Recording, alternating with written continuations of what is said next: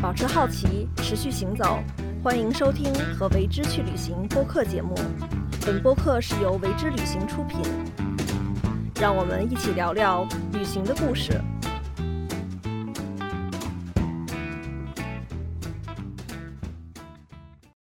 大家好，我是宗轩，呃，欢迎来到这期的《和为之去旅行》播客节目。呃，我们像往常一样，在位于北京望京麒麟舍有待咖啡九霄电台进行这次的。呃，播音可能你能够听见背景声，还有一个音乐的声音，因为这个时候呢，我们的现场还有乐队正在排练。嗯，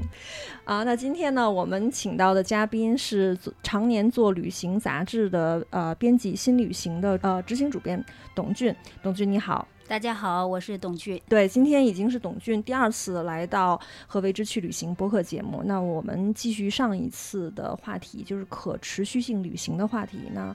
呃，今天继续再来来聊。嗯嗯，很高兴又跟大家见面了。对，因为上一次呢，我们聊到的是可持续性旅行，基本上是和社会、当地的社会和呃人文是这部分有关的。那我们今天呢，是想聊一下跟生态有关的部分。对，那我想了解一下，就是。我们在说可持续性旅行的时候，和生态旅行，你觉得这个是同一个概念呢，还是它不同的概念？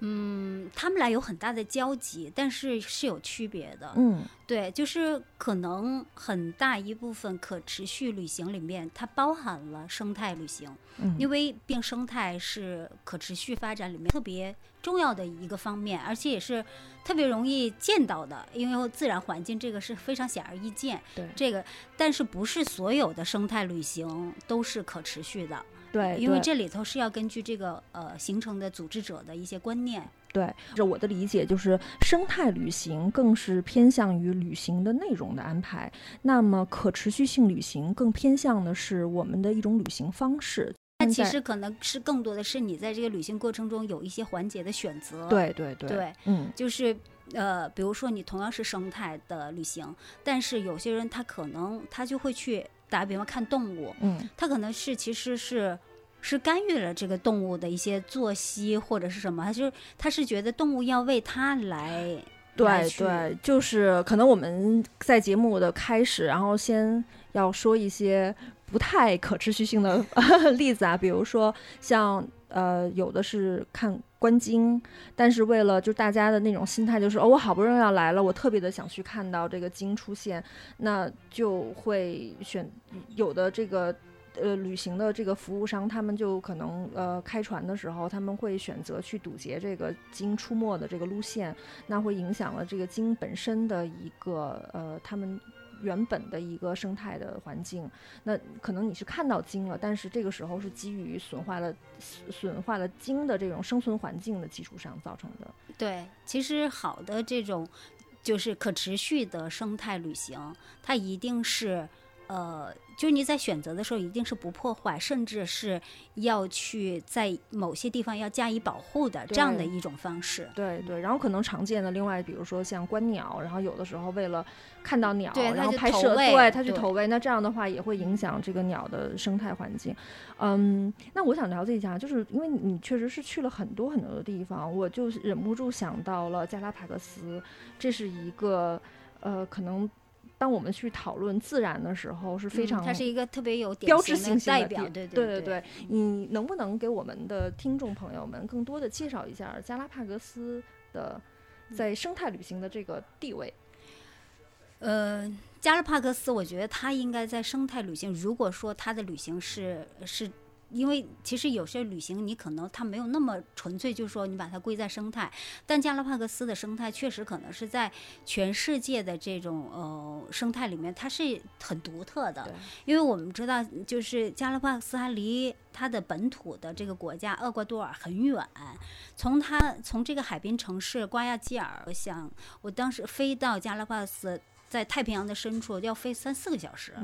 所以它这个地方远离大陆，它的物种很多东西可能跟大陆都是不一样的，因为它也经历了长时间的这种物种的进化，就包括最早因为加勒帕克斯出名，其实也是跟达尔文也有关系。是的，对他当年他去探险的时候，然后在这个加勒帕克斯停留了几个星期，然后他在这个岛上群岛上就发现有些物种跟他在别的地方看到的不一样，但是又是同一类。然后其实是当地的这种环境和生态，让这些物种对与进化世隔，几对乎是与世隔绝因，为它没有天敌，然后呢又没有别的其他的一些物种的杂杂交啊、干扰这些，嗯所以它就自己进化出了另外一个有根据当地就是这个物种它自己生存的需要，它嗯。进化出了其他的一些，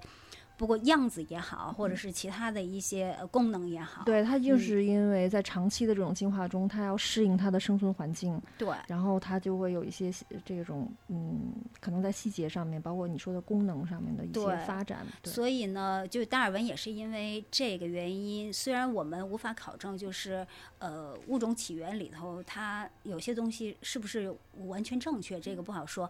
但是起码物种起源这个这本书是达尔文在这个地方受了一些灵感启发，然后后来写成的。对，我觉得可能也是因为这样的一个历史的地位，然后在加拉帕戈斯它的这种生态旅行或者说当地的这种旅行规划的政策上面，就特别注意这种环境的保护。没错，因为嗯他们在当地整个就是生态和自然以及野生动物是高于人类的。嗯，他们的在当地的地位是高于人类，就是在我看来，因为因为真的就是它的港口上，港口的码头上。就是本来是人坐的这个椅子，到处都躺的是那海狮，嗯对，就但是当地人也都和谐相处啊，就对对因为就是呃，当地是不会出现这种，比如说人去伤害嗯不可能，对，因为这种加勒帕克斯是一个军管区，它是嗯。部队管理的，嗯。所以就是当地人，当然本身他们长非常的热爱动物，对，也也都与这些动物，它们就像家人一样嘛，因为这是他家园的一部分，它们完全不会。我对嗯我记得我看过你的一张照片，就是你在加拉巴克斯拍的一张照片，就是在这个当地的鱼市上面。啊，那个海狮，对对对，那海海狮就站起来，把它的那个呃两个前鳍放在那个那个鱼市的那个案板上，嗯，然后特别有意思，好像他要去买鱼一样。对 对，可能就是，而且当地的这个渔民，对他那个卖鱼的人若无其事，该该该做干该干什么干什么，然后那个海狮就趴在旁边看着。是是，然后他们是非常和谐的自自人与自然的这个关系。嗯，就是真的就是你在他的码头上，你看感觉海狮比人还多，嗯就全都随意躺着，然后趴着，反正你全都，然后人都是要绕着绕着海狮走，包括在一些岛上，就是加勒帕戈斯还有一种呃很特别生物叫海鬣蜥。就是大家可能看到蜥蜴，可能都见过，哦，我记得是那个丑丑的，对，特别丑，但是但是人家它其实是一个特别温和、吃素的一个动物，对对但在在沙滩上满地趴的都是，就是你要很小心才能避开，别踩到它。是啊、我记得我看过一个纪录片，就说这个这个动物，因为它它们是因为要吃海藻，对吧？它们要吃藻类的，然后它会潜到水底，然后去吃海藻，而且这样的话，它的呃，就是它的体温，就会降低，对，它的体温就会降低，然后它回到这个岸上，它就要晒，对它晒晒完了之后，再让变自己的对温度 它它其实是要让这个阳光要让它这个雪，就是因为它是冷冷血动物对对它要变暖，然后但是它的这个体温一一变高，然后它的皮肤就变变颜色，嗯嗯，而且而且就是它要把在海水里面就是吸收的这个盐，然后再给再给喷出来，所以对它的那个头部的有个这个关子，对这个部部分，然后全都是白色的。对，嗯嗯，是很有意思的那个动物，而且加帕斯有很多很有意思的动物，是就那个蓝脚的尖鸟。哦，我最喜欢它了，那个呆呆。对特别呆，而且跳舞是是特别有意思，因为他们跳舞是他们的求偶动作嗯嘛。然后呢，跳舞就主要是就是把脚翘起来，嗯然后反正轮流翘，左脚翘了，右脚翘。然后翘脚的这个目的是让是让这个呃雌鸟看到它的这个脚谁的脚蓝，对，因为他们的这个脚蹼里面是有一种物质，然后它吃了这些，比如说鱼虾的这种物质，跟那它那个物质一一一发生化学反应，就会产生蓝色，对就是越蓝的就表示它的捕食能力越强。对，就是 就等于说是在这个呃显示自己的这种有能力，照顾对照顾小宝宝的能力也很强，对 繁殖能力也很对强，对对对就是确实就是就是这样的一个意思。但是他那个舞的姿势就特别萌，特别呆萌。对，哎，我觉得呃，现在听到这个节目的朋友一定要去去找一找他们的图片，因为我们现在无法用语言描述他那对，种一定这个。时候要是要看图，确实语言是没有办法描述那个。对，叫蓝态角尖鸟。对，蓝嗯角尖鸟、是的，是的，尖就是那个呃，一个鱼字旁。对，呃加一个坚坚强的坚，对对嗯，那你当时去这个加拉帕戈斯旅行的时候，就是你有没有感受到？呃，当我们聊了半天自然，那有没有就是在我们的旅行行为上面要做到不去破坏当地的？对，这个这个还这还你还真说有一个事情对我触动也很深，就当时我们在一个呃海滩上，因为加勒帕戈斯它都是要靠坐船嘛，然后一个船，然后慢慢就是你可能在一个岛上，比如玩几天，然后又再坐船又去另外一个岛。我记得当时在有一个岛上面的沙滩上，我们就看到一只军舰鸟，它呢是我觉得它是翅膀受伤了，然后就落在沙滩上。要潮水不断的涌上来，不断的涌上来，就把它会带向这个水里面。他又特别努力的想要挣扎着要回到这个沙滩上，要回到岸上。其实看到那个场景，你像一常人都会有恻隐之心，然后你特别想去帮他，但我们的向导就跟我说，我们我们不能不能帮他，这就是自然的选择。所以真的，我看他特别努力的，就是最后是用他的嘴去盯着那个沙滩，然后想要借一点力，然后往上，但是最后也还是不行，就眼睁睁就看着他被潮水带走了。哎，我觉得看到这一幕其实还挺让人心碎的。，对对，是是很难过，但是后来向导跟我说，他说大自然有它有它的一个一个规则，有它的规律，嗯，然后物种和物种之间，然后每一个生命和每一个生命之间是大自然的选择，说我们人类不能去干预它。对，呃，因为呃，上次我们在聊天的时候，你提到了这个细节，后来我还专门和我厄瓜多尔的搭档确认了这个事情，他说确实是这样的。嗯，后来我还跟他讲，我真的是对你当时你作为普通人，人你看着你特别的于心不忍，是是，但但确实，呃，你就是仔细你想一下，这确实也是有道理的。不然的话，你等于你干预了他的一个一个规则之后，可能很多东西都会被破坏。是的，是的，嗯我觉得这个时候就可能我们的理性要战胜感性。对，因为其实背后，因为我们只是看到了当下的这个，是的，但是背后，因为军舰鸟它其实它捕食的这个这个，嗯它就是在在可能当地人看来，以本身这他们的方式是有点儿就是强盗的方式，因啊，为就是军它是靠它是。靠对，它是靠拦截别人的食物，对对就别的别的鸟或者它捕食之后，它在空中去拦截别人，对，所以所以如果说我们去，比如说干预了某一个呃品类的动物的话，对，它其实是一个一个生态链，对，它是会影响到它的上游或者是下游。对嗯嗯，这一点上面可能就是为什么我觉得这种自然的，尤其这种自然向导很重要，因为它自然向导不光是说啊帮我们去照顾一些领路什么的，它在这个全程中会不会给我们提供一种自然教育？对，是、嗯这个嗯非常重要，因为呃，我尤其是我们到了一个跟我们熟悉的生态环境不一样的环境里头的时候，我们对那里的生态也不了解，嗯对它的动物、植物各个方面都不了解的时候，这个时候这种自然自然向导的自然教育是非常重要的。是的，嗯是的，呃，我就想起来有一年我去巴西，呃，巴西它有一个叫做潘特纳尔的一个湿地，那个是世界上最大的湿地，呃。当时我也是住在他的营地里面，然后每天呃也有一个向导，然后他这个向导呢，他其实就是那种呃本身是一个职业自然摄影师，然后他因为是长期做这种自然摄影师，同时就会积累了很多的这种。呃，跟自然、跟动物有关的知识，让他会早上起来，比如说我们会非常非常早的时候，比如说为了去看什么动物，然后很早的起来，呃，爬上它的那个树屋，可能就能够看到非常惊艳的这种自然的景观。然后晚上的时候，夜里的时候就再去，呃，在那个湿地，因为我们特别的想看到那个豹子，嗯，但是当然了，最后就只看到了那个豹子的脚印，我也挺激动的。对，但是豹子是确实是很难看到那种动物，因为它主要是夜间行动。对对，而且以前那个湿地是面积是很大的，那我们的这种行走的范围是有限的。你在晚上的时候，那可能就要看运气哈。但是我我我觉得我能够看到豹子的脚印，这个已经让我呃，非常激动。对对对，因为如果要是我的话，可能根本就不会发现。对，因为他们这些自然向导，因为长期的这种野外的生存训练啊，就是他有非常好的眼力，他马上的就能看，哎，这是一个什么猴，然后这是一个什么。对，因为他嗯们对那些物种太熟悉了。是的，是的，嗯这个你让我就想起我们在呃亚马逊，亚马逊因为它的它的这生态可能也是全世界最丰富的一个地方。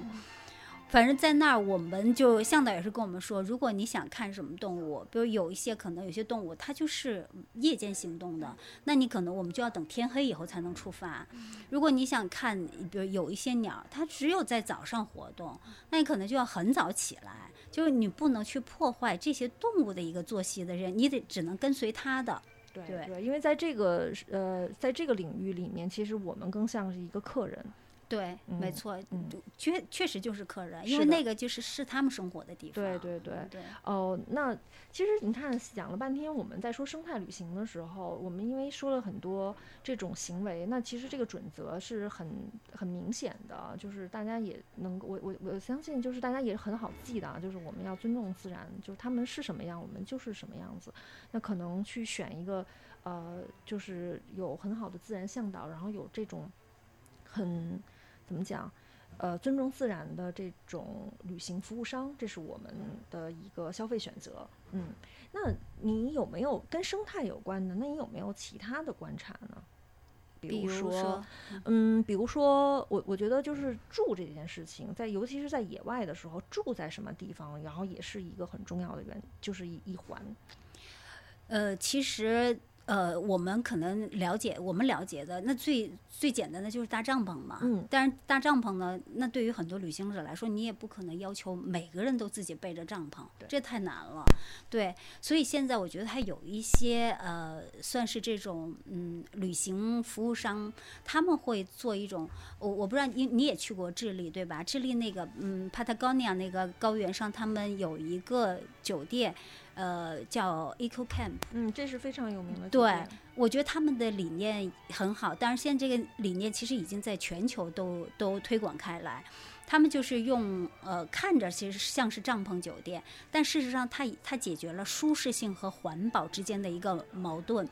它做的很舒适，因为它是做成一个穹顶式的一个帐篷，然后下面是用木木架子搭起来一个平台，这样它保证了一个呃你你在里面居住的舒适度。然后呢，它也有，比如说冬天的时候，它有呃可以取暖的壁炉，然后这个壁炉它全都这个呃燃料都是用的自然的燃料。嗯，然后夏天的那就不用不用说了，因为高原它其实只要把那个窗户打开就很凉快。然后，但最主要的是，它的这种方式对当地的这种生态不造成任何的负担，因为它最终如果这个酒店我我我不在这里运营了，我拆走了，但我是不会留下什么的。对，而且它呢，就是嗯，因为是在野外，所以它的一些算是呃，就是下水下水的这个系统，它是有自己的一个收集系统的。嗯然后把这些废水和这些粪便这些都收集起来之后，它有一个沤肥的一个一个装置。嗯嗯，然后这个沤肥呢，然后再去呃灌溉它自己的一个，它有一个小的像是菜场，一个一个菜一个一个小菜田，嗯然后他自己酒店客人需要的这种蔬菜瓜果都自己种植，嗯就完全是一个闭环对对对，我觉得这个闭环特别好。，对，是一个嗯良性的一个循环，嗯而且它每一个向导对这个都非常，就是对他们要要呃保护当地的这种生态环境，因为它是建在高原上嘛。他们向导本身每个人都会都很积极的去贯彻这个，嗯比如说有些客人可能做了一些不当的行为，向导他会马上来跟你说为什么不能这么做，应该怎么做。对，是的，是的，我觉得这个部分就是，呃，一方面是旅行服务商的呃提供的服务，然后还有一方面就是说消费者对这个概念的认同。对，对但是其实我我们就是呃，我在那我也有遇到中国中国的旅行者，嗯就大家都觉得呃很喜欢，因为其实它带给你了也是一个就是一个正能量的。是的，是的，，对，而且确实你对环境更好，每个人其实都是会受益的。嗯嗯嗯。就是我们刚才一直在聊这种海外的可持续性旅行，跟尤其是生态这部分的，其实这种理念已经呃很多年了，对吧？对那那就是你看到，就国内是一个现在是什么样的状态？其实我觉得现在国内还是进步挺大的，嗯因为之前可能在呃呃理念啊，在这方面确实有的时候我们会稍微落后一些，但近几年我还是觉得像呃甘肃的这个诺尔丹营地，嗯我觉得他们也是呃。就是也学习了很好的这种国外运营的一些经验和理念吧，因为他也是就是把这个帐篷，其实他帐篷的这个建的这个方式，就跟我们刚才说那个 Eco Camp 那个，我觉得是有异曲同工的。嗯也是首先就是原则就是我对这个草原本身不造成任何上的生态的这个负担。这个是最重要的，然后其他的我，比如说我在这种设计上，然后在这种舒适性上再去做改善。嗯。嗯，那你当时在那边住的时候是什么样子？其实它，嗯，我觉得它跟不不是我们常规意义上搭帐篷的这种帐篷，它其实是酒店。首先，这是要保证一个舒适度的，因为它是要睡是床，然后呢，就是该有的这种洗漱设施啊，这些都是有。所以，而且但帐篷这种形式又赋予它一种不一样的一个一个外观和那种风情吧。嗯对，尤其又是在这种呃草原上面，环境也也会让你觉得不一样。然后最重要，其实我当时觉得，除了生态，它其实是我觉得是整个的也都是一个生态系统吧。嗯就包括它是我不破坏是一点，但同时如果有其他的问题，我还要去修复和保护这个。嗯所以发展这两个字对发展是很重要的。那这个发展除了仅仅只是生态本身的之外，它还要给当地人也要带来一些发展的机会，所以它这个整个的成了一个系统。除了生态系统，它还有当经济系统，整个的成了一个良性循环的一个系统。对，就是因为我们我们做这个节目是分啊、上半节就是呃社会人文的部分，然后生态的部分。但是我们其实，在谈这个可持续性旅行的时候，它很多都是一对，体都是的在一起的。对对对你嗯不可能没有那么纯粹的说这个事儿只有生态没有人，因为你一定有人的这个参与，这个人的参与，它可能就会就会带来当地的这种文化传统的东西。对对对，就就就像在诺尔丹那个营地的，呃，他就是他除了这个服务工作，这种都聘请当地人员，这是给当地带来就业。然后同时呢，当地其实还有一种就是呃，是是那种牦牛绒的这样的一个，呃就是当地是有这样的一个传统的，要去收集这个，然后他们织成一些就是保暖又轻的这样的一个织物。以前可能最早就只是用牦牛，嗯然后那个毛，但那个毛就是非常的粗硬，嗯它可能可以就像你之前说上一集说，呃，葡萄牙的这个，它可能用于一些可以工业呀，或者是更粗糙的一些用处。但这个牦牛绒呢就很好，它第一它呃又轻又保暖，然后呢这个材质还特别的耐用，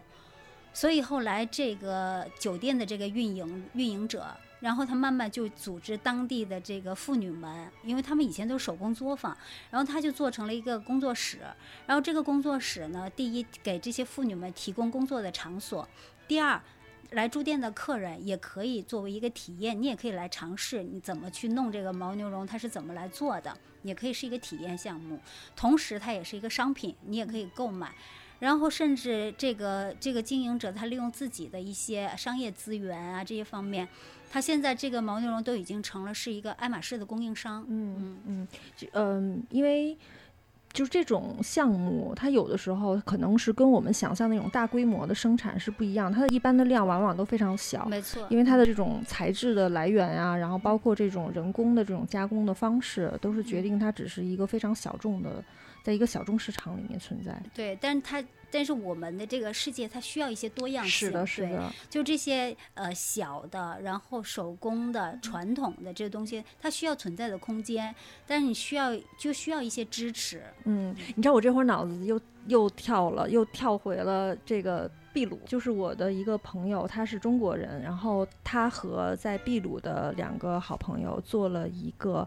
呃羊驼的。品牌就是用羊驼毛和这种羊毛一体的这个羊驼的这个材质，然后做的这种玩偶，就是大家可能就是羊驼，大家都知道啊，就是这个神兽哈、嗯嗯，非常的可爱，而且呃，秘鲁是占有世界羊驼比例最高的地方，嗯。对，他们在当地真的是一种神兽，因为在这种驯化的历史上面，它是它其实它因为它跟当地人的生活特别紧密，对，对，非常的紧密，因为他们吃苦耐劳，然后又温和，所以就非常早的就是进入了这个，呃，当就是叫什么印加人的，甚至于更更久以前的这个时，它最早就是交通工具，对对对对，那么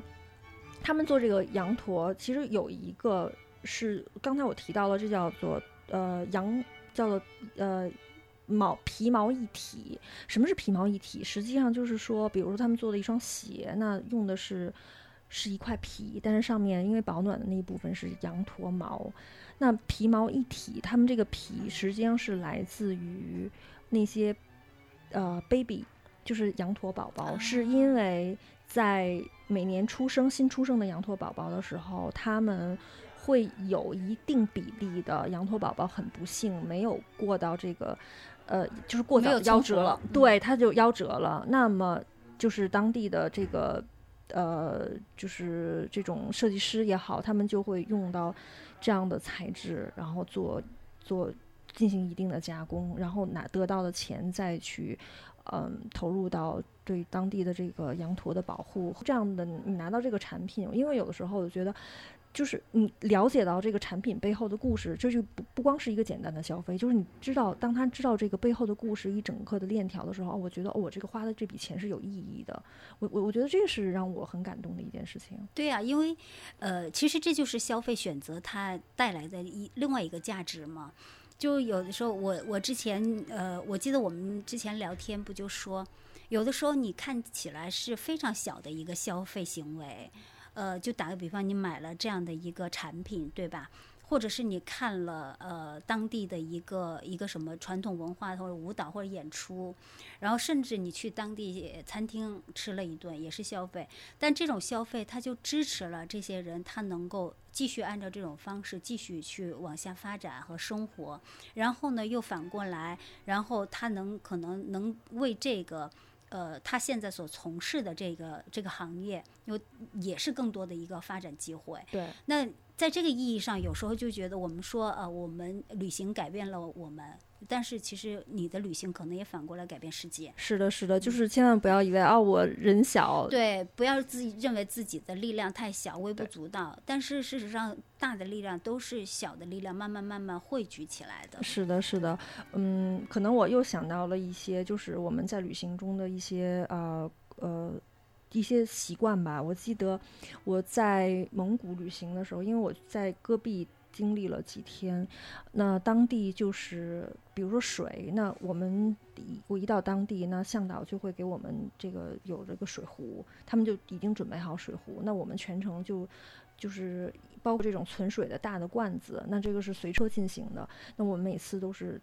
在往自己的水壶里面添水，那可能就是啊，我不去用这种小的这种瓶装水，用一天扔一天，那就这么一个小小的行为，那我都会觉得，第一，这是作为旅行服务商他想到的，然后第二就是说作为。我当时的这个角色是一个消费者，那我作为消费者的话，我也可以接受这样的一个呃方式。对，要接受和认同。对对对对对，所以这个真的是，嗯，大家都是在每一个环节里面要做到这种观念上的和行为上面的。对，其实这个我觉得，就大家从最基础的做起，嗯对吧？就比如出门就带自己的这种水杯，就不要用一次性的这种。对，然后包括拖鞋，包括牙刷，就这些，我觉得最基础的就慢慢做就好。但是你你说就是一一上来让你牺牲特别大的舒适度，然后就为了这，我觉得这也不现实。是，这就是为什么刚才比如说我们再去呃谈到这些酒店的建设的时候，它有一点非常好，就是它用了一些科技的方法，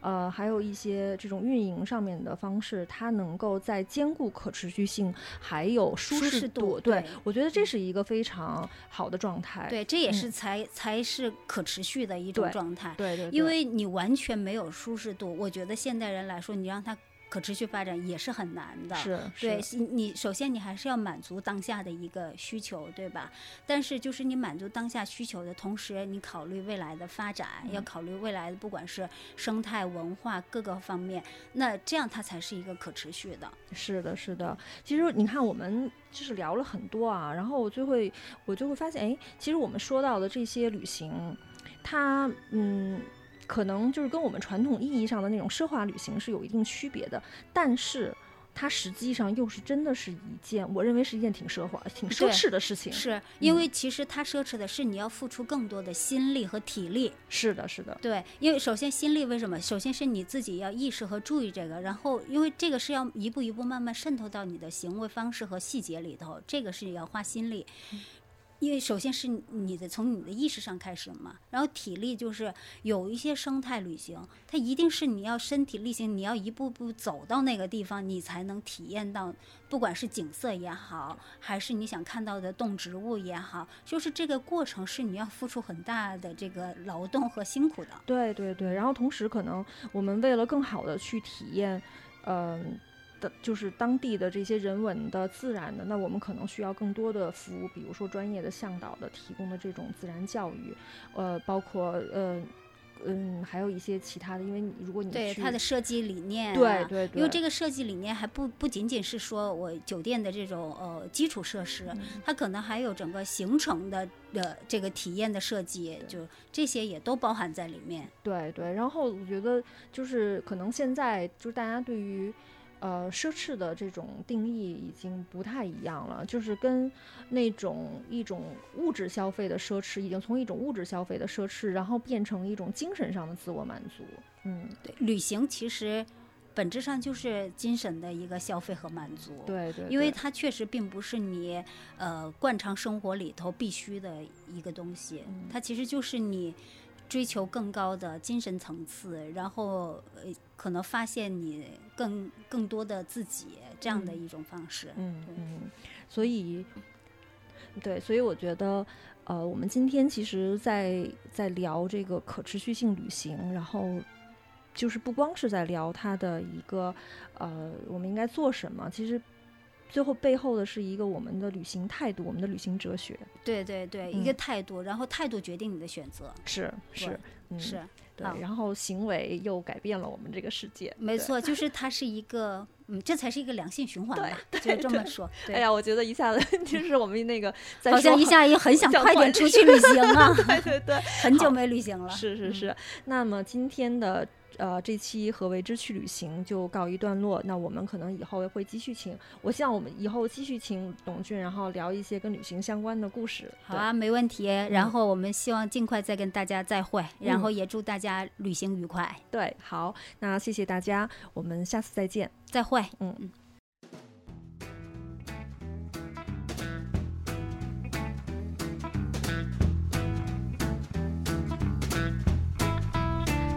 感谢嘉宾的分享，也谢谢你的倾听。欢迎关注“为之旅行”微信公众号，了解更多播客内容。让我们保持好奇，持续行走，和为之去旅行。我是宗轩，我们下期再见。